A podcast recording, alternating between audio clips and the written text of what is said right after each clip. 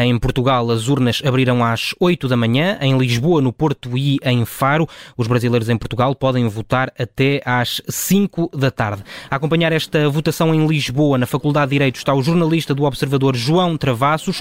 João, esta bipolarização também se sente entre os eleitores em Lisboa? Bom dia, Diogo. Tal como assistimos a um Brasil dividido entre Bolsonaro e Lula, aqui em Lisboa a dúvida também parece estar entre estes dois candidatos. Já tive a oportunidade de falar com dezenas de votantes desde a abertura das urnas e são apenas dois os nomes referidos para a votação, sendo estes Lula e Bolsonaro.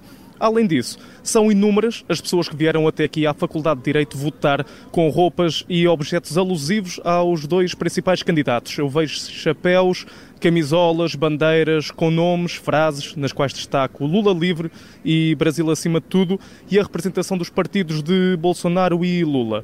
Comigo, desta vez, tenho mais duas votantes. Bom dia.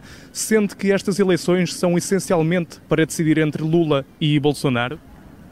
Sim, sem dúvida. E porquê? Porquê é que diz isso? Um, acho que há uma polarização muito grande no Brasil. Um, esses são os dois candidatos uh, que têm chance de ganhar. Uh, por isso é, uma, é, uma, é um voto muito decisivo.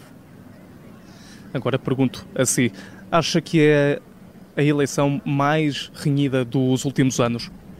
Acho que sim, acho que na verdade é uma eleição entre a democracia e o autoritarismo, o fascismo. Então acho que por isso é a eleição talvez mais importante é, que, tem, que, que o Brasil já teve. E, e acho que também por isso os ânimos estão tão acirrados, porque é uma eleição que decide, na verdade, o futuro e a democracia do Brasil. Obrigado. Foi a opinião de duas votantes que aqui chegaram à Faculdade de Direito da Universidade de Lisboa, local onde os eleitores que vivem na região se devem dirigir para exercer o seu direito de voto naquele que é o dia decisivo para a escolha do novo presidente brasileiro.